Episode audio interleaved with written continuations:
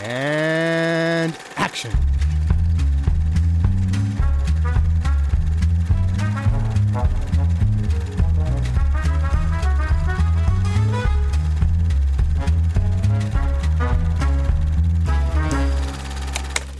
Good evening, and thank you for allowing me to come into your living rooms. Hallöchen und herzlich willkommen zur zweiten Episode Directed by Alfred Hitchcock.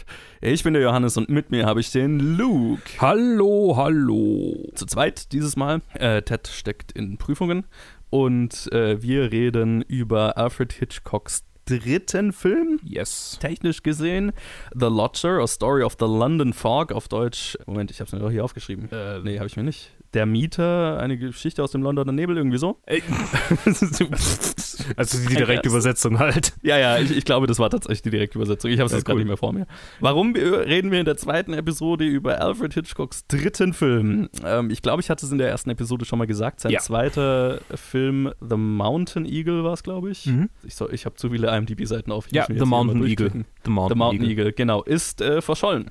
Den gibt es nicht mehr. Ja. Kann man nirgendwo sehen. Deswegen bleibt uns nichts anderes übrig, als zu sagen, wäre bestimmt ein netter Film. Und wenn ihr ihn habt, dann macht ihn ganz schnell zu Geld. Ja, aber hallo, wenn, wenn ihr auf dem Dachboden äh, irgendeine merkwürdige Filmrolle findet mit Hä, was? Ich hab den gesehen. Was labert ihr von wegen verschollen? Ich hab den doch. Ja, genau. Da, dann könntet ihr sehr, sehr reich werden. Weil irgendein filmhistorisches Archiv oder so kauft euch die, oder halt irgendwelche Leute, die Hitchcock-Kollektionen rausbringen. Ja. Ey, wenn, wenn ihr die Rechte verkauft für den ersten Home-Release von The Mountain Eagle, Criterion liegt euch zu Füßen. ja. Aber hallo, aber hallo. So, genau, also, äh, Mountain Eagle ist verschollen. Insgesamt wird es jetzt tatsächlich eh lustig, weil ich habe ja jetzt hier so, ich habe die, Rele die Release-Liste, also so auf Mhm. seiner IMDb-Seite sind ja die, seine Filme, seine Credits angeordnet nach äh, Release, Ja. was wann rauskam. Und so haben wir, habe ich jetzt auch die Episoden sortiert. Ja. Und dazu lese ich jetzt gerade noch die Biografie. Mhm. Und lustigerweise ist es dann so, dass wir nächste Episode dann über The Ring reden, den er aber erst drei Filme später gemacht hat. Ah, also gemacht. Der aber, halt ja. einfach, der früher rauskam. Mhm, mhm. Und warum erzähle ich dann in den anderen Episoden, aber halt, also man sieht ja dann eh in seiner frühen Biografie, äh, Filmografie hat er ja einfach manchmal pro Jahr dann irgendwie so zwei, drei, vier Ja. Filme gemacht. Das ist mir auch, äh, ja. Ja, was halt einfach, also beim, beim Stummfilm war halt einfach die Postproduktion super schnell fertig. So, ne? Die haben halt Mhm. irgendwie zwei Monate gedreht, einen Monat geschnitten, Film raus. Und während der geschnitten wurde, hat er schon den nächsten gemacht. So, ähm, so war halt damals die Produktion. Da war viel mehr Fließbandproduktion, als wir es heute haben. Mhm. Deswegen sage ich auch immer, zu der Zeit wurden viel mehr Filme produziert, allgemein. Wie Ja. gesagt, habe ich schon mal alles erzählt, Ja. wollte ich nicht nochmal alles erzählen. Aber nur, warum ihr euch dann nicht wundert, äh, ich werde dann immer drauf eingehen. Aber wir gehen nach dem Release, nach der Release-Order und nicht nach der Produktionsorder. Yes. So, heute reden wir über The Lodger. Allgemein auch so der er Hitchcocks erster Hitchcock-Film. Mhm. Wenn man so drüber redet und drüber liest, ähm, immer so genannt. Äh, wir reden gleich drüber, aber ich finde, das merkt man, es ist offensichtlich, äh, warum, warum Leute das sagen. Es spielt in London zu einer Zeit, wo ein äh, mysteriöser Serienmörder sein Unwesen treibt. Der nicht Jack heißt. Genau, der, der nicht Jack heißt, aber sich selbst The Avenger nennt. Was natürlich heutzutage auch irgendwie lustig ist. Genau, und er bringt äh, immer äh, Frauen mit blonden, gelockten Haaren um. Und unsere Hauptpersonen, äh, unsere Hauptperson ist eine junge Frau mit blonden Haaren. Und im Mietshaus ihrer Eltern, waren es ihre, es waren ihre Eltern. Das sind ihre Eltern, ja. Im Mietshaus ihrer Eltern zieht ein mysteriöser Mann ein, der gerne mal nachts rausgeht und zu unsäglichen Zeiten wiederkommt und Stück für Stück sind ihre Eltern davon überzeugt, dass der Typ eventuell der Serienmörder sein könnte. Und gleichzeitig, äh, und dann sind sie halt sehr besorgt, weil ihre Tochter immer mit dem rumhängt und Ja, und, ihn vielleicht auch ganz, ganz interessant findet. und sie So. ist ja auch mit einem Inspektor liiert, der mit dem Fall betraut ist. Genau, das kommt noch dazu. Ein, also wir haben hier ganz, ganz viele so spätere Hitchcock-Tropes. Mhm. Es ist lustig, weil wir jetzt dann immer mal wieder über Filme reden werden, die nicht sehr Hitchcockian sind im Vergleich zu den, seinen späteren Arbeiten. Es liegt oft daran, dass er halt einfach Filme aufgetragen bekommen hat. Mhm. Ähm, ne, also ich habe ja schon mal gesagt, damals waren Regisseure meistens beim Studio unter Vertrag, halt wie Angestellte. Die haben jetzt auch, wurden auch nicht pro Film bezahlt oder so, sondern halt, die haben einfach ein Monatsgehalt bekommen und haben einfach die Arbeit gemacht, die ihr Chef gesagt hat, die sie machen. Mhm. Und ähm, Hitchcock, logischerweise am Anfang seiner Karriere, hatte jetzt nicht irgendwie die Möglichkeit, sich das oft auszusuchen. Ja. Tatsächlicherweise hat er sich aber The Lodger selber ausgesucht damals. Ja. ne? Und dann weiß er auch schon, warum das der erste wirkliche Hitchcock, also Mhm, der erste mhm. Hitchcock, Hitchcock-artige Film ist.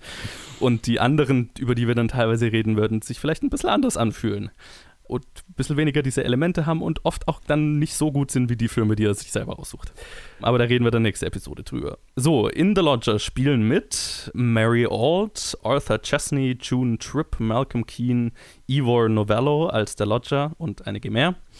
Und genau, worum es geht, habe ich gerade gesagt. So, Mhm. Luke, Ja. was war denn dein erster Eindruck von Hitchcocks erstem Hitchcock-artigen Film?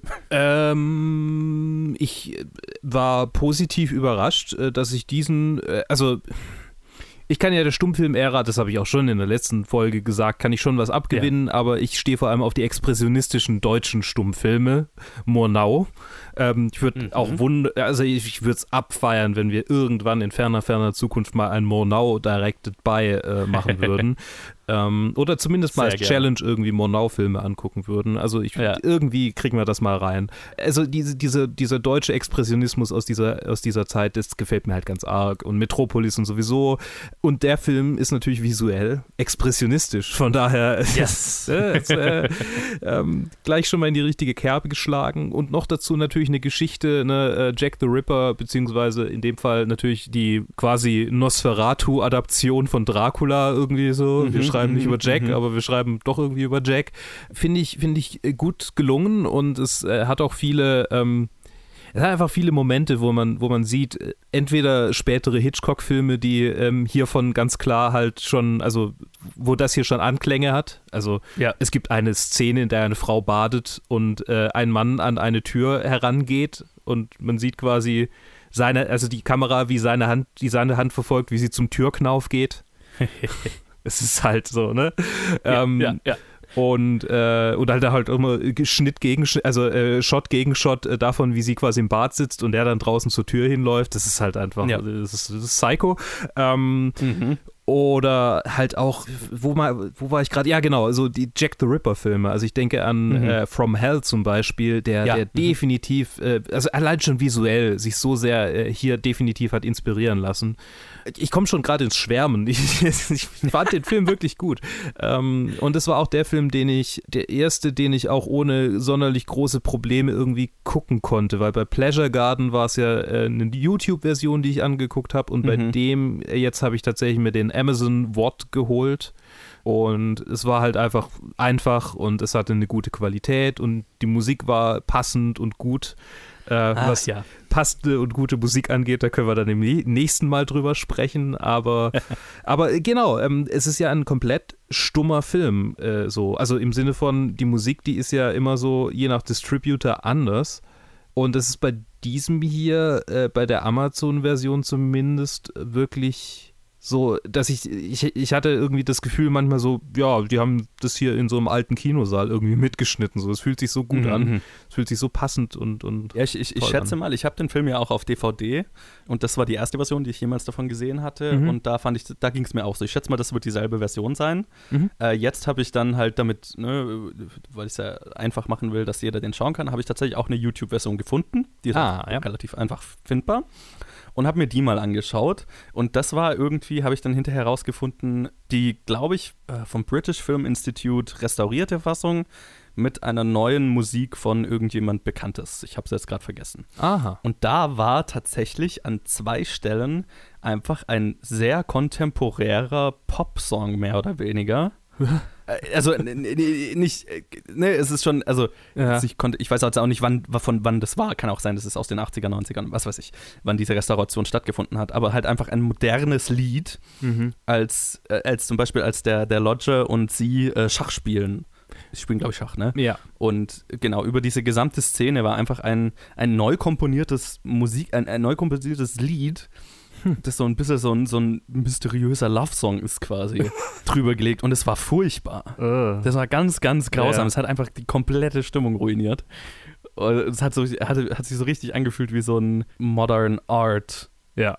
Ne? Und Ja. ganz grausam. Also ich, deswegen, ich habe dann auch nochmal in, in Slack geschrieben, hey, wenn ihr euch eine andere Version anschauen könnt, schaut euch eine andere Version an. Also das habe ich übersehen, das habe ich gar nicht. Äh ja, genau, die YouTube-Version habe ich, also ich habe ich hab tatsächlich nach, nach dem nächsten, also ich habe nach The Ring gesucht. Ich wollte eigentlich auch The Ring teilen, aber ich bin dann äh, beim falschen Film noch, habe ich quasi auf Teilen gedrückt. Genau, also man, man kann, man kann die, die viele der ganz alten Filme, bei denen auch das Copyright einfach schon, schon abgelaufen ist, kann man Mhm. auf YouTube finden. Was tatsächlich sehr cool ist. Also. Nee, ich finde super. Genau, Also, aber ja, sch schaut euch die Version mit, mit der älter wirkenden Musik an. die älter wirkende Musik ist auch schön. Ja, ich, ich weiß ja nicht von, Ja. ne, man weiß ja nie so, also Ja. man könnte es recherchieren, aber welche Version wann irgendwie neu gescored wurde. Also- aber das ist das, finde ich, was man sich bei diesen alten Filmen eh immer mal in Erinnerung rufen sollte. Äh, Oder ka- so, muss einfach auch bei diesen Stummfilmen, ist halt, dass äh, die Musik, die man hört, einfach nicht, nicht aus der Zeit ist Mhm. und nicht für den Film mal komponiert wurde. So. Oder halt schon für den Film komponiert wurde, aber viel später erst. Ja. Als, als es dann eben in der DVD-Version davon gemacht wurde oder wann halt auch immer. Wenn wir schon bei unterschiedlichen Versionen sind, weißt du, wie viele Versionen es von diesem Film gibt? Drei, vier oder so? Sechs. Wow. Es gibt eine 74 Minuten lange, eine 90 Minuten, eine 67 Minuten, eine 98 Minuten, eine 92 und eine 90 Minuten lange Version. Holy fuck. Ich bin mir gerade selber nicht mehr sicher, ich bin gerade verwirrt, welche ich eigentlich gesehen habe. Ich bin mir selber gerade unsicher. Ja, ich meine, die sind ja auch teilweise sehr nah aneinander. Also ich Ja. weiß halt, dass die Version, die ich auf DVD habe und ich glaube auch, die ich auf YouTube gefunden habe, die sind beide so um die 90 Minuten plus minus, keine Ahnung. Mhm. Die 67, also die erscheint mir sehr kurz. Ich glaube, die habe ich nicht gesehen. Da steht auch Video in Klammern. Vielleicht wurde das mal irgendwie als VHS Ah, okay. oder so. Das mag sein, ja. Ja, auf jeden Fall, also ein, ein großes Wirrwarr an verschiedenen Versionen äh, mal Ja. wieder. Ja, wie es halt so oft ist, wenn dann unterschiedliche In Ja. Institutionen halt eine unterschiedliche Restaurierungen machen und Ja. Ja, ähm, lasst uns mal über, also ich habe ja vorhin gesagt, ähm, irgendwie zwei Monate Dreh, zwei Monate Schnitt, aber äh, ein Monat Schnitt war so üblich. Der, der wurde viel schneller produziert. Da war sechs Wochen Dreh und der Schnitt lief parallel und als sie fertig, mit gedreht, fertig gedreht haben, war der Film im Prinzip Release fertig. ist ja, oh, Ja, das ist mir halt, fehlen die Worte. Ja, das, das ist, kon konnte man damals halt so machen. Ja. War halt weitaus unkomplizierter. Du hast ja auch keine Nachbearbeitung, also du hast den Film einfach nur zusammengehängt, ne? Du konntest ja auch keine Nachbearbeitung Bearbeitung von Farben oder sowas machen. Alles, was halt Mhm. heute so viel Zeit braucht, Mhm. Ja, gab's halt nicht. Und wie immer hat halt hi- hier auch äh, Hitchcocks damals noch nicht Frau, Mhm. nur Freundin, äh, den Film geschnitten, glaube ich. Genau. Und äh, wie gesagt, es hat halt sehr, sehr viele dieser Elemente, die später Hitchcocks Filme auszeichnen. Also es ist der erste. Und hier, Spoiler Alert, ne, wir reden immer über das Ende. Es ist der erste Wrong Man-Plot, ein, ein, ein, ein Plot, eine Plotart, die Hitchcock sehr, sehr oft noch bringen wird. Also ein, ein fälschlich äh, beschuldigter Mensch, Mann eigentlich immer äh, fälschlich äh, in, oder ein Mann, der fälschlicherweise in irgendwas reingezogen wird, womit er nichts zu tun hat oder haben will, sowas. Es beinhaltet die erste Hitchcock Blonde. Mhm. Genau, und halt, es geht um Mord und Mystery und er ist tatsächlich auch sehr spannend, wie ich finde. Also ich fand den auch beim ersten Mal anschauen tatsächlich ziemlich spannend. Und man rätselt so äh, schon mit, ob es ist oder ob es nicht ist. Mhm. Und äh, tatsächlich war es auch so, dass im, im, also es gibt eine Buchvorlage zu diesem Film und in dieser Buchvorlage ist er auch tatsächlich der Killer. ah. Und das war eine Studio Note, die Hitchcock Ah. gezwungen hat, dass er nicht der Killer ist, weil man in der Hauptrolle Ivor Novello gecastet hat, was ein Frauenschwarm der damaligen Zeit war. Ein, oh, äh, ich glaube, Musiker und so Vaudeville-Performer. Mhm. Und man hatte Angst, dass der Film nicht genug einspielen wird, wenn man die, die weibliche Fanbase dieses Schauspielers damit vergrault, dass er am Ende der Mörder ist. Mhm. Und Klar, entsprechend musste das geändert werden. Ja. Es kommt einem sehr bekannt Verstehe, vor, auch noch verstehe. heute. Ja, ja, ja, auf jeden Fall. Ähm, tatsächlich, die, der Moment, in dem er auftritt, äh, war ich schon kurz versucht, einfach eine ironische Letterboxd-Review äh, sofort zu schreiben. So, hm, I wonder who the killer is. es wäre sehr offensichtlich gewesen. Ähm, Ja. Zu offensichtlich. Ja, ich meine, ja, ich, ich finde es auch nicht schlimm, dass er am Ende, dass es nicht ist. Ja. Ich finde, man merkt, man merkt es dem Film schon an, dass es halt so eine relativ späte Änderung noch war, weil halt dann er einfach gesagt wird, oh, der Killer hat gerade woanders gemordet und es Mhm. kommt ja nie raus, wer der tatsächlich er verhält sich ist, schon ein paar Mal so richtig, so richtig so, okay, das ist der Killer. Ja, ja, genau. Ja. Und halt auch so dieses, ja, er ist eigentlich auf der Jagd nach dem Killer, Mhm. indem er sich wie der Killer verhält. Das ist halt auch so, ja, I, I get it. Aber es funktioniert, es funktioniert als, Ja, als, ja. als Film. Aber halt, wenn man wenn man es weiß, dann fällt es schon auf, wo, wo die Änderungen waren. Ja, äh, aber an sich äh, finde ich, bin ich, bin ich ein großer Fan äh, dieses, dieses Films. Ähm, ich, wie du ja schon gesagt hast, dieses, diese Einflüsse vom deutschen Expressionismus merkt man dem Film ganz, ganz stark an. Ich habe es ja in der ersten Episode gesagt, er war ja davor als, als Assistant Director und so weiter ein paar Mal in Deutschland und auch eben mit, mit Pleasure Garden ja auch schon dann und war von gerade von dieser, ja, von der von German Expressionism extrem beeinflusst und das Mhm. zieht sich auch durch, durch seine Karriere durch. Also Den Mountain Eagle, Mountain Eagle hat er in Österreich gedreht. Äh, nee, den hat er ja auch in, Mhm. in Deutschland, in Deutschland gedreht, teilweise. Ja, genau. Und, Sorry, ich wollte dich ja, nicht Also er, er, nee, nee, er, also er war immer, also am Anfang seiner Karriere eben viel in Deutschland beeinflusst von, vom, vom deutschen Film der damaligen Zeit. Mhm. Und ich glaube, was, was so sein, sein, sein Sign- Signature-Style am Ende ist, wo, womit man den jetzt mal sehr einfach, aber glaube ich treffend beschreiben kann, ist es halt in einem Mix aus German Expressionism mit Hitchcocks Humor. Mhm. Und ja, so einem gewissen Augenzwinkern und halt seinen, seinen klassischen Mystery-Plots. ja. Das ist so, wo, wo er sich dann später irgendwann wann, wann einfädeln wird. Aber da brauchen wir noch ein bisschen hin. Aber eben, das ist in dem Film alles schon da. Und ich finde auch, dass man eben gerade diesen Film, also ne, die- diesen Expressionismus merkt man ganz stark in vielen Belicht, also wie, wie manche Sets eingeleuchtet sind. Es gibt diese, diese, also eine berühmte Szene, die man immer wieder, auch wenn man den Film noch nicht gesehen hat, aber die man schon mal gesehen haben könnte, ist, wo der Lodger dann nachts heimkommt und die äh, seine Vermieterin liegt quasi im Bett und hört ihn kommen. Und du hast so bei ihr dieses riesige Zimmer mit dem riesigen Schatten vom Fenster, der, der auf ihr Bett fällt, so. Mhm. Oder Licht vom Fenster und diese Close-ups von ihr und dann wie seine Hand die Treppe hochkommt am Geländer. Alles sehr expressiv, sehr expressionistisch. Mhm. Ähm, und ich finde, die Szenen sind einfach geil. Also die, die funktionieren auch heute noch genauso wie damals. Ich weiß gar nicht.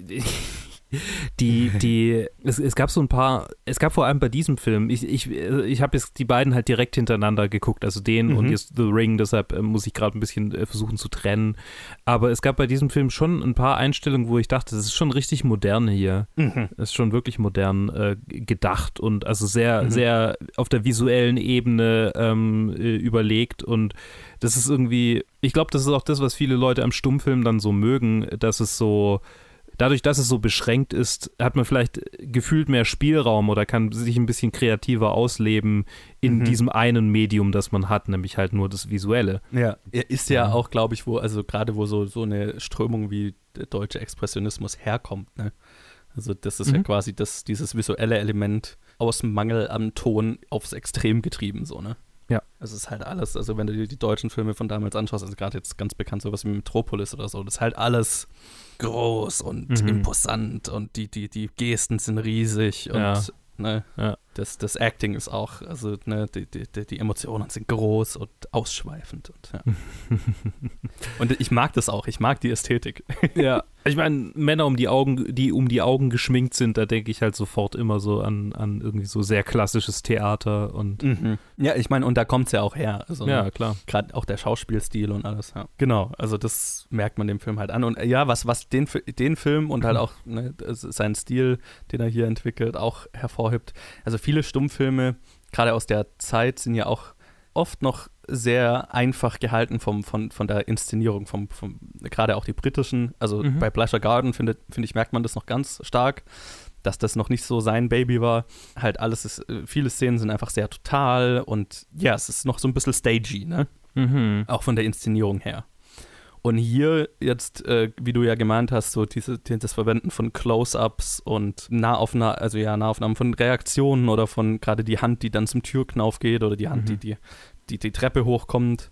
Das sind einfach so Sachen, die waren nicht so üblich damals. Mhm. Und das, finde ich, muss man, also das äh, gefällt mir auch immer, wenn man sich das immer so ein bisschen in Erinnerung ruft. Das sage ich ja schon öfters immer mal, wenn man einen alten Film sieht, der viel beeinflusst hat, Ja. und dann erkennt man es schon und dann wirkt es, wenn man den Film, der das eigentlich alles hervorgebracht hat, das erste Mal sieht, fast alltäglich.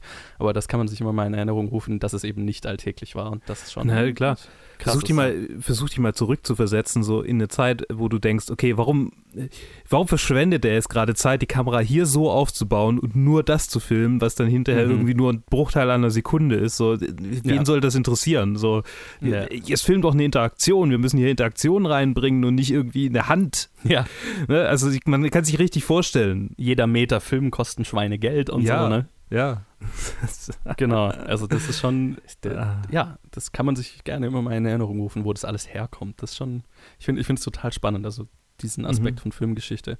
Und er macht ja hier auch ein paar Sachen, an die ich mich fast gar nicht mehr erinnert habe, wo ich das das zweite Mal gesehen habe, Hm. die dann noch viel krasser werden in The Ring. Es sind so visuelle Flair, also so, so visuellen Flair, den er einstreut, um, um bestimmte Dinge zu erzählen, wie zum Beispiel, wo die Familie unten in der Küche ist und Mhm. sie hören den Typ oben laufen, hin und Ja, her laufen im ja. Zimmer und du kannst es ja nicht hören. Und entsprechend die Kamera pannt hoch und der Boden wird durchsichtig und du siehst den Typ, also du siehst ihn von unten, wie er da entlang läuft. Und Mhm. das ist ja schon ein, dafür, also damals halt ein sehr komplizierter Trickshot gewesen. Haben Sie da den, denselben Film zweimal, zweimal be, be, be, verwendet quasi? Oder wie machen Genau, du kopierst das eine aufs andere drauf. Ja. Mhm, mhm, Also du filmst quasi den Typ, wie er auf einem Glasboden rumläuft mhm. und dann belichtest du den Film zweimal. Also du musst eine Maske drum machen, eine schwarze, ne, dass da, wo kein Klar. Licht durchfällt, so, und dann doof erklärt, aber kopierst du das halt auf den Film drauf. Okay. ich verstehe.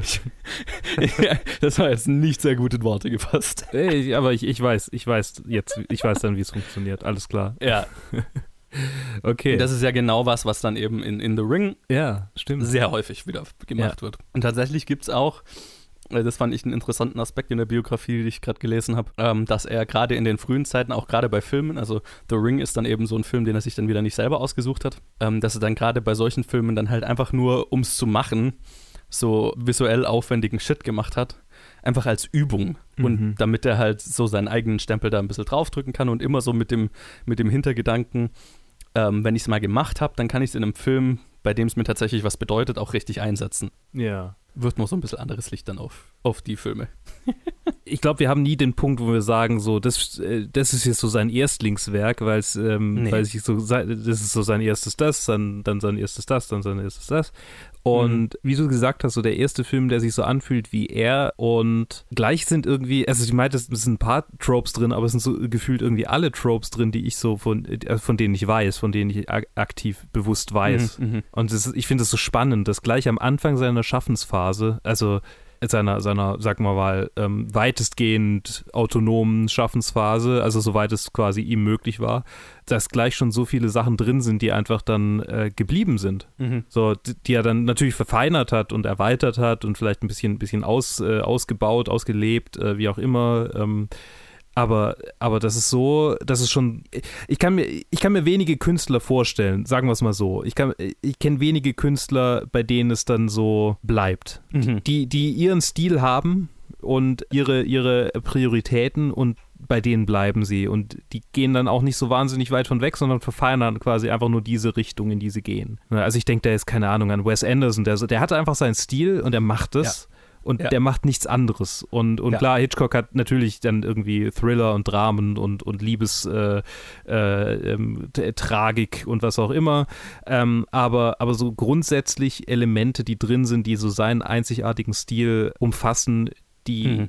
Sind von Anfang an da und sind sein Markenzeichen. Und das, ich finde das echt, das, das, sind so, das sind so Elemente, die dann halt einfach einen so, so großen Künstler ausmachen, der ähm, quasi auch immer irgendwie in, in Erinnerung bleiben wird. Ohne dass ich jetzt damit sagen will, dass Wes Anderson für immer allen in Erinnerung bleiben wird. Ich würde jetzt nicht die zwei miteinander vergleichen, das war jetzt nur so ein Beispiel für Stil, der Ja, bleibt. ja ich meine, das ist ja auch so, so, so dieses, wenn man jetzt ein Fan von Auteur Theory wäre, was ich nicht bin, aber Mhm. was, was dem schon irgendwo ein bisschen Validität gibt, dieser Theorie, ähm, sind dann solche Leute halt. Aber was mir halt an Hitchcock, und deswegen ist er halt irgendwie einer meiner Lieblingsregisseure gefällt, ist halt, dass er das selber alles immer nie so ernst Mhm. genommen hat, nach allem, was ich gelesen habe. So, so eins seiner, seiner großen, äh, seiner, seiner Lieblingsmottos war immer, it's only a movie. Mhm. Also, ne, der, er, und, und halt, was, was jetzt, was er bei diesem Film irgendwie das erste Mal von sich gegeben hat, äh, wenn ich das richtig verstanden habe, war halt so, dass er, er wurde mal dann später gefragt, ich weiß nicht mehr genau, was die Frage war, aber was, nach was er strebt Mhm. in seinem künstlerischen Schaffen. Er hat halt gesagt, the perfection of imperfection. ne, also einfach so dieses, okay, äh, also äh, zu wissen, wann lohnt es sich, perfektionistisch so, zu sein und wann ist es halt auch gut, weil es nicht perfekt ist. Und dann halt so dies, diesen, diesen relaxten Umgang damit, ne? Also Mhm. das, das mochte ich immer nach allem, was ich über Hitchcock eben gelesen habe und gesehen habe. Das ist, was ich an ihm tatsächlich sehr, sehr mag, ist so dieses ähm, ja, der hat einen Haufen Talent und macht wahnsinnig gute Filme und so weiter, aber ist halt so, ja, es ist aber halt am Ende nur ein Film und ähm, cool. Also ich, ich muss jetzt nicht, ich, ich muss jetzt nicht irgendwie Tage darauf verwenden, um diesen einen Shot richtig zu kriegen, sondern ich weiß, was ich will und wenn es funktioniert, cool und wenn nicht, ja, gut. It's only a movie. Mhm. Und das ist eine Einstellung, die mir sehr gut gefällt. Ich meine, es ist halt auch eine Einstellung, die mit daher kommt, dass er aus dieser Zeit kommt, wo man Filme halt am Fließband irgendwie rausgeballert hat in zwei Monaten. Mhm. Jetzt habe ich gerade überlegt, wo, worauf ich noch eingehen will, äh, wo ich äh, als erstes eingehen will. Es gibt noch ein paar Sachen, die ich mir aufgeschrieben habe. ähm, dieser Film hat die erste Hitchcock-Cameo, was ja auch eine Sache ist, für die er, also die, das ist ja wirklich was, was er, was, was es Ja. heute einfach viel gibt, aber was er halt wirklich angefangen hat. Was Oh. wirklich irgendwann ein Markenzeichen war für ihn. Ähm, und in diesem Fall war es jetzt keine, wo er, also kein Cameo im Sinne von, dass er jetzt wirklich einen Cameo-Auftritt haben wollte, sondern es war aus Notwendigkeit, weil ein äh, Nebendarsteller halt einfach krank geworden ist. Okay. Und zwar sitzt Hitchcock relativ am Anfang, wo man so äh, diese ganzen Nachrichten und äh, Radioübertragungen hört, ne, wo hier The Avenger Mhm. has, has struck again und so weiter. Äh, Gibt es einen Shot, wo Hitchcock an einem Telegraph, also von hinten, man sieht ihn auch nur von hinten, wo er an einem, an einem Telegraphen oder an einem Funkgerät, ich weiß es gerade nicht mehr, irgendwo äh, an einem Gerät halt mit Kopfhörern aufsitzt und irgendwas äh, mit, mitschreibt. Mhm. Genau, und da war halt einfach der Schauspieler in der Szene krank. Und dann munkelt man, es gibt, also er selber hat das mal so, mal so gesagt, und aber ich, ich habe es nicht gesehen.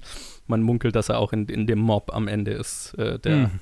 Versucht, den, den Typ zu lynchen quasi, aber Mhm. ich habe ihn nicht, nicht erkannt und ja, keine Ahnung. Aber es gibt Leute, die behaupten, man würde ihn da auch drin rumrennen sehen.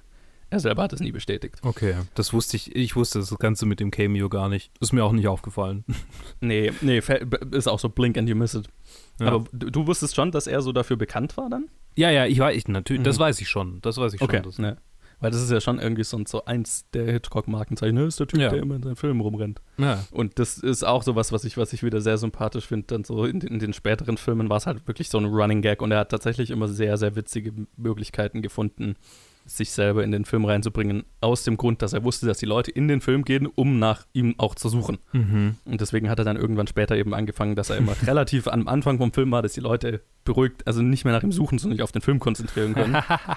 Und da sind halt ein paar sehr, sehr, sehr lustige Sachen dabei, wie zum Beispiel, also im, Live, im Liveboat ist er halt in, auf einem, in einer, Zeitungs, ähm, in einer Zeitungswerbung für Gerich, Gewichtsreduktionsmittel, weil er halt irgendwie zu dem Zeitpunkt dann viel abgenommen hatte. Und dann gibt es ein Vorher-Nachher-Bild von ihm in der Zeitung und solche Sachen. Also, ne. Ich finde das schön. Ich finde es schön, wenn es so, wenn's so kleine, kleine Running Gags gibt. Ähm, unsere Theatergruppe zum Beispiel, ähm, ein Mitglied, die jetzt halt schon seit 2012 bei uns dabei ist, die war bisher auf jedem Poster drauf. Ja. Und das eine Mal, wo sie halt Regisseurin war und keine Rolle hatte, ähm, gab es aber, da haben wir Agatha Christie gespielt und es gab halt einen älteren Mann, dessen Frau irgendwie kurz zuvor verstorben war und sie hat Mhm. dann, also die Frau taucht natürlich nie auf, weil sie schon tot ist, aber sie Ja. hat dann quasi so den Geist, ähm, also sie hat sich dann fotografieren lassen und sich so ganz halb transparent hinter ihn äh, drauf auf, aufs Plakat machen lassen, Ja, sodass ja. sie bisher auf jedem Plakat drauf vertreten war. Ja, ich, ich liebe auch sowas, so, so kleine Easter Eggs.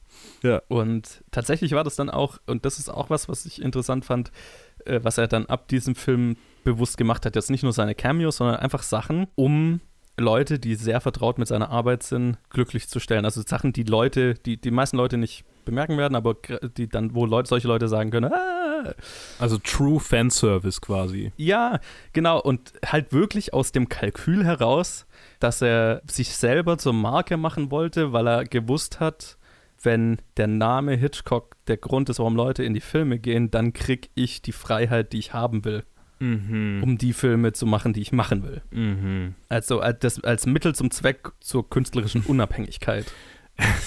Und das ist schon, das ist schon krass, wenn man das vor allem so früh weiß. Ja. Und da hat er wirklich, also da habe ich jetzt gerade irgendeine so Story in der Biografie gelesen, wo er in, auf irgendeiner Film Society äh, Party war und dann haben sie alle darüber diskutiert, für wen macht man Filme eigentlich? Macht man sie fürs Publikum, für sich selbst?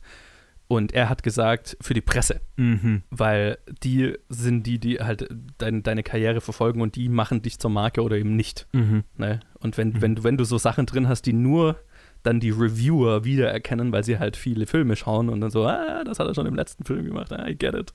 Dann machen die auf sowas aufmerksam und dann erwähnen sie dich im Zusammenhang mit- dem Film, weil normal ist es ja der Schauspieler, der die ganze Presse kriegt. Aber wenn du wirklich dir so eine so ein Marke, so markante Momente, so Markenzeichen Ah, entwickeln kannst, ja, dann ja. wirst du im, dann wirst du als Regisseur, was sonst nicht üblich ist, im Zusammenhang mit dem Film genannt, wenn darüber geschrieben wird.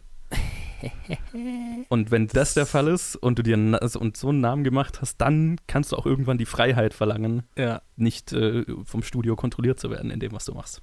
Das ist schon gewitzt. Ziemlich krass. Ja. Ich überlege gerade, äh, wie, einzelne Leute dann, dann so, ein, so ein junges Business halt komplett äh, an sich reißen. Also nicht an sich reißen, aber, aber äh, einfach so die, auch so ein bisschen eine Spielwiese haben, auf der sie dann die Freiheit haben, sich so den, den eigenen Claim irgendwie abzustecken. So, ich habe das Mhm. Gefühl, heute ist der Kuchen schon, schon größtenteils verteilt.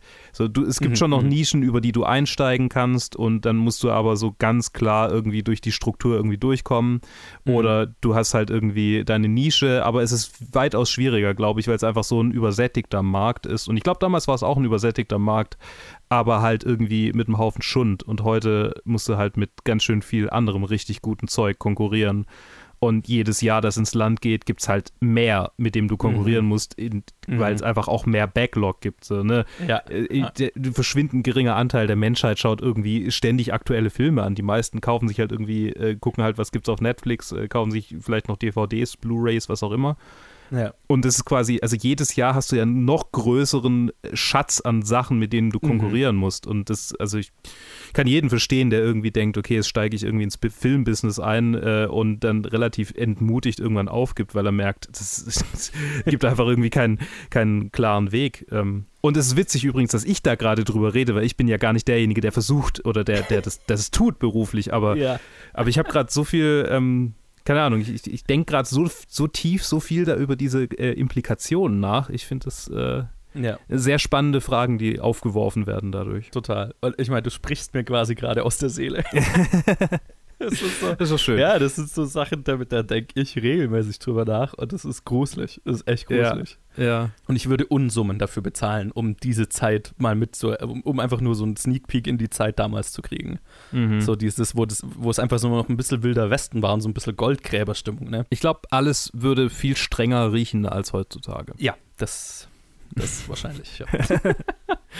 Aber halt so, ne, so dieses. Ja, weil, weil also, da geht's, ne, da, neue Studios werden gebaut und gehen Mhm. aber auch genauso schnell wieder ein, weil sie sich übernehmen und es ist halt einfach so, ja, wie bei jedem Boom, ne?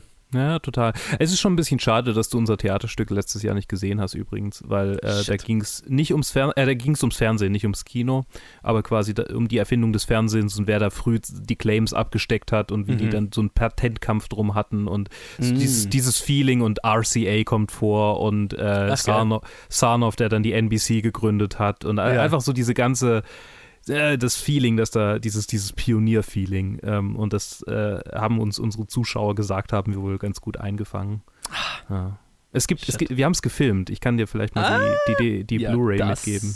Das wäre sehr geil tatsächlich. Ja, ja. weil ge- äh, genau das ist, was mich da, äh, was mich an dieser Zeit so fasziniert. Genau das und halt auch so Mhm. dieses, ne, also heutzutage ist es so, also es kann so so schwer erscheinen ins Filmbusiness reinzukommen, weil es halt so abgeriegelt ist auf eine gewisse Art und Weise. Ne? Damals zwar auch, aber der ist halt einfach hier zu einem Typ marschiert und da, da konntest du halt einfach noch auf, aufs Gelände marschieren und der Hitchcock hat halt äh, wohl, bevor er das erste Mal sich dann damals beworben hat, ist halt einfach da bei Drehs rumgehangen und hat so ein bisschen zugespickelt und du konntest halt einfach reingehen so, ne? Ja, Quasi irgendwie- so wie heute ein unbezahltes Praktikum irgendwie. Ja, genau.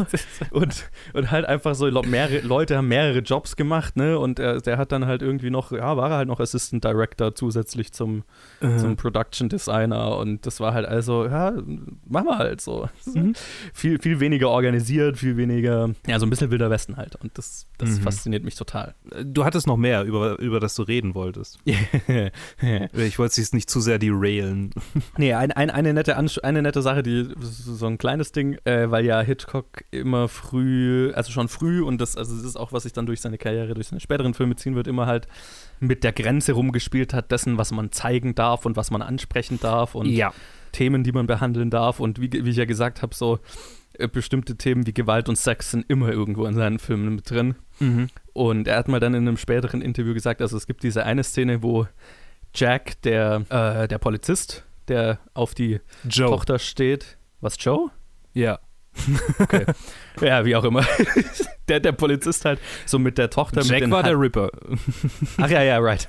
Shit äh, mit, äh, hat er seine Handschellen dabei, die er dem anlegen will, aber dann spielt mm. er mit mm. ihr damit so rum, ne? Oh, und, und, oh, oh, oh, ja, ja. Ne? Und, und, und kettet sie mal an und so und das war halt eine totale, bewusste Anspielung auf einen Fetisch. Ja, ich finde es super. Ich, ich, ich habe so gemerkt, weil ja. ähm, meine Mutter saß neben mir, als die Szene war. Äh, mhm. äh, also ich, ich habe das heute früh beim Frühstück irgendwie auf dem Tablet angeguckt, den Film, weil, ja, und dann hat sie sich halt neben mich gesetzt und, und hat mitgeguckt angeguckt und dann spielen mhm. die da mit der Handschelle rum und ich dachte mhm. so, ich so, das, das ist schon ein bisschen hier so, ziehen die gerade so eine Bondage-Nummer ab oder was soll denn das? Und dann später wurde die Handschelle ja nochmal verwendet und dann dachte ich so, ah, zeige eine Handschelle nie im ersten Akt und verwende sie dann nicht. Äh, Korrekt. ähm, genau. Und also ist, äh, ich finde es schön, dass du da drauf, drauf äh, Bezug nimmst, weil das war mhm. auch was, wo mir, wo mir sofort aufgefallen ist, irgendwie so, das ist gerade weird, so ein bisschen, ja. so ein ja. bisschen unbeholfen ja. irgendwie. Und auch, also auch der Kuss, ähm, der, der äh, als sie ähm, den Lodger zum ersten Mal küsst. Oder, oder was? Ja, doch, genau. Was ja auch ein sehr intimer und vor allem sehr dra lang draufgehaltener Kuss. Also, wenn man mhm, vergleicht mhm. mit irgendwie, ähm, keine Ahnung, ich habe ja kürzlich äh, It's a Wonder, äh, It's a Wonderful Life, so hieß er, geschnitten, wo wir über den, den, so, ja, ersten, ja. Mhm. den ersten Filmkuss gesprochen hatten, den, den ähm, äh, Jimmy Stewart äh, hatte, als er zurückkam aus dem Krieg. Mhm. So, der, halt auch sehr so und fertig. Mhm. ne? Und hier war es ja richtig so, boah, ich gehen rein und dann nochmal einen Kuss und ja. Ja. Und also auch Nacktheit, ne? Ist ja, also sie ist ja, ja. sitzt im Bad und zieht sich aus. Und also ich glaube, ja, er hält länger drauf, als viele andere in dieser Zeit vielleicht draufgehalten hätten, speziell in, ja. in England. Ne? Ja, ja, ja. Immer so an der Grenze dessen, was man halt zeigen kann und halt auch ganz oft, also das wird uns auch immer wieder begegnen, irgendwelche Anspielungen gemacht, die aber jetzt niemand so hindrehen kann, dass er irgendwelche Regeln verletzt hätte, aber es ist eindeutig, mhm. was damit gemeint ist. Ja. Ne, also wir werden bei North by Northwest äh, drüber reden, aber wo halt einfach äh, die, die, Hauptcharaktere zusammen im Bett liegen und das, der Schlussshot ist ein Zug, der in einen Tunnel fährt. Mhm. Ich meine, es ist, es ist legendär, der, der, Shot, ja, der Shot. Genau. Da, und, und sowas hast du halt überall ständig dann in seinen Filmen. Ich, ich liebe auch die ganzen Geschichten einfach dann später, wenn er mit, den Zensur, mit der Zensur immer rumgekämpft äh, hat. Und da gibt es ja auch diese ganz legendären Geschichten, wie er dann halt um Zensur in Psycho rumgekommen ist und so weiter. Also, mhm. das ist schon, das, das macht mir fast so viel Spaß wie die Filme selber. einfach weil es so es ist, so ein, ist. ist ein avides Thema auf jeden Fall und auch für mich irgendwie ein, ein heute sehr, sehr mittlerweile, also immer noch wichtiges Thema, also wie viel, wie viel äh, darf irgendwie laut Gesellschaft dargestellt werden in Filmen, ja. das, äh, wie viel trauen sich Leute überhaupt irgendwie zu zeigen in ihren. Filmen, mhm. wie weit würden sie ja. selber gehen wollen und äh, so auch im, im Verlaufe meines Erwachsenwerdens ist mir mehr und mehr klar geworden, dass halt die Leute einfach gewillt sind, quasi so Sachen auch darzustellen. Mhm. So, ne? So früher war das für mich so ein klarer Exploitation-Gedanke, so der dahinter steht, so ja, die wollen halt irgendwie nur Aufmerksamkeit auf sich ziehen. So, ne? mhm. ne? aber, aber ich denke so, ja, aber das sind ja, das sind ja schon Themen, die relevant sind für die Gesellschaft. Und wenn man nicht über Themen spricht, die relevant sind, dann, dann, ne, dann herrscht Unbildung oder ja, keine Ahnung. Ja, ja, ja, total. Ja. Wichtiges Thema mit der Zensur und ich finde es super, dass ausgerechnet ein so einflussreicher äh, Regisseur immer wieder da äh, gekämpft hat. Mhm. Ja, und halt auch so, ne, also er hat ja auch ständig in seinen Filmen irgendwie auch so homosexuelle Anspielungen, die nie irgendwo hinführen und nie irgendwie mhm. Explizit gemacht werden, aber halt auch in dem Film war das auch irgendeinem äh, einem Kritiker wohl, wohl äh, sauer aufgestoßen, dass da viel zu viele homosexuelle Anspielungen In diesem Film? drin waren. In diesem Film, ja. zwischen, wenn ich das richtig verstehe, hier gerade zwischen dem Lodger und dem Cop? Keine Ahnung. Ja, äh, ich meine, er legt ihm Handschellen an, ja. Impl Implications of Homosexuality and Incest Ha, sind ihm sauer aufgestoßen. vielleicht wegen der Schwester, weil er das Bild von der Schwester dann und. Ha. Ja, weil er mit der Schwester getanzt hat auf dem, auf dem Ball. Ja, ja, ja, ja, klar. Und wo ist die Homosexualität? Hm. Also ich kann mir eigentlich nur zwischen dem Cop und dem Lodger vorstellen, oder? Sonst gibt es ja, ja, eigentlich. es gibt keine zwei Frauen, bei denen sie, ja, nee, zwei bleiben. Komisch. Ja, genau. Äh, Also bei- es ist bei, nicht wie im äh, letzten Film, wo dann zwei Frauen zusammen im Bett pennen, sondern Nee, oder, oder beim nächsten Film, bei dem ich auch sehen könnte, wie man da was Ja. reininterpretieren kann. Äh, ja. Aber ja, okay. Spannend. Ja, okay. Ja, Ähm, ja, also siehst du mal, wie halt auch äh, äh, Jump Da haben sich zwei Männer angesehen und, Ja. äh, und schon, da sind die Funken geflogen. Ich hab's genau Ja. gesehen. Ja, ja, genau, genau. So nämlich. Fairies. Ah, furchtbar. Ja, dann äh, können wir noch kurz über den Release des Films sprechen, weil tatsächlich hat der Film äh, das Studio ziemlich gespalten. Äh, das war Oh. damals äh, Gainsborough Pictures, für die er gearbeitet hat und bei denen er unter Vertrag war, bei denen auch Pleasure Garden schon gemacht hatte. Sind das zufälligerweise die Vorfahren von Charlotte Gainsborough? Gute Frage. Ich glaube, man schreibt sie ein bisschen anders. ah. Ja, der, dem Studio-Boss selber war der Film viel zu artistic und Mhm. ähm, er hat, hat äh, angedroht, den Film halt gar nicht zu releasen. Erst durch den irgendein äh, hohes Tier in der Londoner Film Society und eben durch äh, Reshoots, die dann das Ende, also das ganze Ende, wo er dann im, im Krankenhaus liegt und dann, dass die, dass die dann zusammen sind und so weiter, das waren alles Reshoots Mhm. äh, und auch ganz viel von der Crowd und die, wie sie ihn jagen und so weiter. Ganz viel davon wurde einfach, äh, waren Reshoots und erst Okay. danach durfte der Film dann released werden. Ähm, ich Mhm. ich finde auch das Ende mit dem im, im Krankenhaus fühlt sich auch so ein bisschen angehängt an. Ja, durchaus, durchaus. Äh, Das Krankenhaus an sich könnte ich noch so stehen lassen, aber dann so das nach dem Krankenhaus, das war wirklich so, okay, Ja, das ist, ist irgendwie ein bisschen gratuitous, was grad- was Ja. er da macht. Total. Und gleichzeitig war dann, ich hatte ja in der letzten, in der ersten Episode erzählt, Hitchcock war ja lang Assistant Director für so einen Typ, mit dem er in Berlin an einem Film gearbeitet hat und der dann eine Affäre hatte, für die er die ganze Zeit covern musste, Mhm. wenn, wenn, wenn du dich erinnerst. Und ja, Ja. der ist ja dann mitten im Dreh mit der Frau, mit der er eine Affäre hatte, einfach abgehauen. Und Hitchcock hat Ah. quasi für ihn übernommen damals. Und dieser Regisseur kam dann irgendwann aber zurück und war ziemlich pissed auf Hitchcock, dass er, dem, dass er quasi seinen Job äh, übernommen hatte und dass er jetzt, dass sie quasi auf Augenhöhe waren, so rein vom Jobtitel her. und hat einfach auch die ganze Zeit versucht, ihn zu unter, un, untergraben und, und, und schlecht zu reden und so weiter, was auch dazu geführt hat, dass der Film erst gar nicht released werden sollte hier, The Lodger. Alter.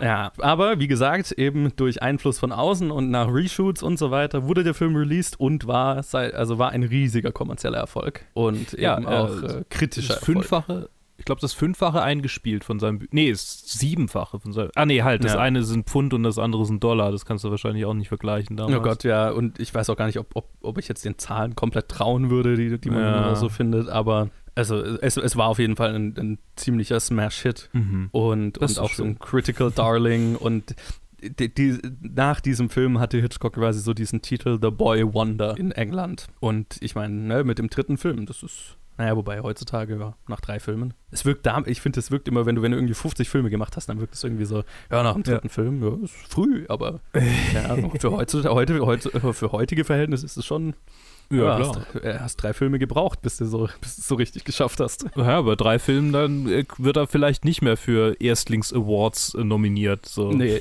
genau, ja, absolut. Ja, Überhaupt ist mal, vielleicht mal einer dabei, den man gesehen haben könnte.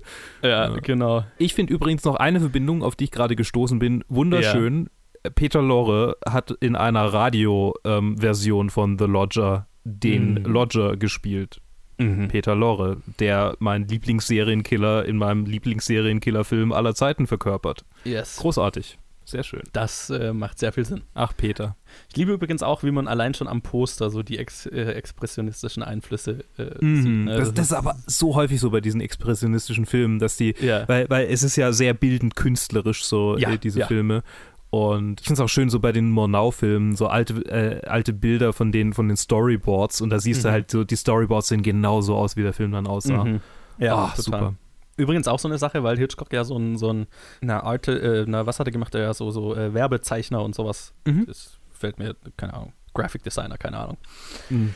so, so ein Background hatte, äh, war, ist, ist, äh, hat, das hat sich auch durch seine ganze Karriere durchgezogen, dass er immer selber die Storyboards oft selber gezeichnet hat oder dann halt beim Dreh selber einfach dem Kameramann genau das Bild gezeichnet hat, das er haben wollte. Aha. Und selber dann aber nie durch die, durch die Linse quasi geschaut hat, sondern einfach gesagt hat, ja, solange du genau das filmst, was ich dir aufzeichne, dann, äh, dann passt es. Und er war, wusste, konnte, kannte sich halt wohl entsprechend selber so gut aus, dass er halt einfach ähm, genau die richtige, die richtige Optik mit der richtigen Entfernung und so wusste, um genau zu wissen, wie dann de, der Hintergrund im Verhältnis zum, zur, zu den Schauspielern im Vordergrund und so weiter sich verhält. Okay. Von den Größen, von der Verzerrung und allem. Ähm, dass er das immer mega präzise wohl vorgeben konnte, was ich krass beeindruckend finde, weil äh, das könnte ich nicht. das ist das, ich wüsste auch, also, ne, also das ist schon. Fast eine Inselbegabung. ja, das schon, finde ich sehr beeindruckend. Ja, also ich, ich habe auch mal, ich weiß, für eine, für eine Doku, die ich äh, geschnitten habe, haben wir mal die Storyboards von Psycho zum tatsächlichen Film verschnitten bei der Shower-Szene und so weiter und die ist halt eigentlich komplett durchgestoryboardet. Also der ganze Film ist komplett durchgestoryboardet von vorne bis hinten und schaut im Prinzip so aus wie der fertige Film. Das ist halt auch was, also was mir jetzt in meiner zweiten Produktion, Theaterproduktion als Regisseur so richtig irgendwie gegen den Strich gehen würde weil mhm. das ist quasi das komplette Gegenteil davon, wie ich arbeite. Ich hasse, also das ist im Theater natürlich nochmal was völlig anderes, aber ich hasse Leute, äh, oder nicht, ich hasse es nicht, ich habe ja auch mit ein paar Regisseuren bei uns, äh, ein paar machen das ja auch gerne so, aber, mhm. aber ich, ich kann für mich nicht als Schauspieler nicht sonderlich viel rausziehen, wenn mir jemand sagt, okay, an diesem Teil deines Textes stehst du jetzt da und dann läufst du da rüber und das, das ist quasi alles so durchgetimt, sondern ich bin halt auf der Bühne mhm. und dann mhm. verhalte ich mich da so, wie ich mich verhalten würde, wenn ich die Rolle spiele. So. Ja, ja, ja. Es ist quasi genau so Storyboard-Arbeiten ist quasi das genaue Gegenteil von dem, wie ich äh, das, das, ja, egal. Ja, es ist interessant. Es ist ja auch gerade beim Film hast du ja auch Leute, die so und so arbeiten und mhm. ich, ich kann beides total verstehen. Also ja. halt gerade, weil du, weil du so einen krassen Zeitdruck hast, weil es halt so viel kostet. Ja, kann ich das total verstehen, dass man es halt so mega vorbereitet. Also bei dem Kurzfilm, den, den wir jetzt gerade gemacht haben, wir haben das auch, es ist nicht durchgestoryboardet, aber wir haben es halt eigentlich komplett durchgeplant. Da war jetzt keine, keine improvisierten Sachen am Set. Mhm. Eigentlich gar nicht. Also so hier und da mal Kleinigkeiten, aber das war eigentlich komplett durchgetaktet. Und anders hätten wir es auch gar nicht machen können. Je mehr Geld du hast, desto mehr kannst du es dir natürlich erlauben. Oder du hast ja, sowieso kein Geld und dann ist eh schon wurscht. Nee, beim Film ist es ja auch, beim Film ist es ja auch anders. Aber das hat mich jetzt ja. gerade so ein bisschen, äh, nein, nicht getriggert, aber nee, aber gerade so, ja. Total, ja ich, ich bin auch immer beeindruckt von, also, ne, keine Ahnung, es gibt ja so Regisseure, die kommen dann morgens ans Set und dann fangen sie erstmal an, sich zu überlegen, wie sie die Szene heute auflösen. Ja, das bin genau und, ich. boah, das, ich, ich glaube, da bin ich zu groß, zu starker, Contr oder was heißt Control-Freak oder halt einfach, da, da wäre ich zu nervös, wenn ich noch mhm. gar keine Ahnung hätte am Tag ja. vorher, wie ich am Tag am, am, Tag vom Dreh irgendwie alles, alles auflöse, wenn ich da erst. Weil da hätte ich, glaube ich, zu viel Schiss, dass ich irgendeine Entscheidung treffe, die dann, ja, die ist ja dann, die ist dann final so, oder? Weißt du, was der Regisseur denkt, der ans Set kommt und das noch nicht durchgeplant hat? Hm. Ich habe einen Haufen Leute, die an dieser Produktion beteiligt sind, die meine Vision teilen und äh, wenn die mithelfen, können wir es alle gemeinsam schaffen ja, heute. Das stimmt natürlich, ja. Das ist so eine quasi Kreativ-Outsourcing-Variante. Total, ja. Oder, oder er ist einfach verrückt und er hat eine absolute Inselbegabung und macht das ja, halt genau tatsächlich so. alles. Ja, alleine. ich meine, es gibt ja, wie gesagt, es gibt ja auch so, so Leute, die halt einfach die wissen genau, wie sie es machen wollen und dann laufen die über Set und denken sich, ja, okay, hier muss eigentlich, hier, hier muss die Kamera stehen. Und dann brauchen wir den mhm. Gegenschuss von da drüben und dann nehmen wir dessen Anschnitt und ist auf der und der Linse und dann, ja, ja da stehe ich äh, äh, beeindruckt davor und denke mir, ja. wow, das ist, das ist schon krass. Jetzt hatten wir heute schon eine richtige Metadiskussion irgendwie in, diesem, ja. äh, in dieser Folge. Total. Ich glaube, wir haben schon lange keinen Top, Top 250 mehr aufgenommen. Das Stimmt, ja, haben, haben, wir auch nicht. Ja, eben. Es kamen so viele Specials raus. Da haben wir, ja. gar nicht, sind wir gar nicht durch unsere ganzen Top 250 bisher durchgekommen. Ich meine, ich habe immer noch eine Aufnahme. Ich habe immer noch eine Aufnahme aus äh, Anfang Dezember. Oh Scheiße. Ich meine, zu dem Zeitpunkt, wo wir das hier aufnehmen, ist ja auch Directed by Lars von Trier eigentlich ja noch gar nicht rum. Also die letzte Episode stimmt, ist noch gar nicht ja. rausgekommen. Äh, ja, ja. Wir sprechen gerade ähm, aus dem Februar, äh, vom Valentinstag. Äh, ja, heute euch. ist Valentinstag. Oh. Küsschen. So, The Lodger. Ja. Cooler Film. Sehr, cooler sehr, Film. sehr cooler ja. Film. Ja, ja, hat mir sehr Spaß gemacht. Durchaus, ja. Ich, ich, ich mag den sehr, habe ihn zweimal gesehen. Der macht auch zweimal Spaß, der macht auch mehrmals Spaß. Ja, wenn man auf so Schwarz- und Weiß-Filme steht, auf Murder Mysteries und so weiter, Serienkiller-Filme, der, der lohnt sich. Trotz des, also wir haben gar nicht so viel über den Plot geredet, ne? Aber. Wart mal auf den nächsten Film. Wie viel, wie, wie viel willst du zu diesem Plot sagen? So. ich meine, hier funktioniert es, also, ne, also so gerade, also wie man die Art von Geschichten, die man damals oft erzählt hat, gerade in Filmen waren halt oft äh, Melodramen mhm. und Love Triangles war so, ne? Also da, ah, jeder zweite Film hatte irgendeinen Love Triangle und auch bei Hitchcocks in Hitchcocks Filmografie in den ersten paar ist es auch sehr offensichtlich. Mhm. Ähm, hier ja auch, aber hier funktioniert es einigermaßen. Also es ist jetzt für mich der schwächste Teil des Films, aber es funktioniert. Einfach weil, weil da immer dieses, diese Gefahr mitschwingt, ist er da immer, oder ist das nicht? Ich meine, der allererste Film von ihm war ja eigentlich eine äh, Love Quadrangle. Ja, stimmt. Ha.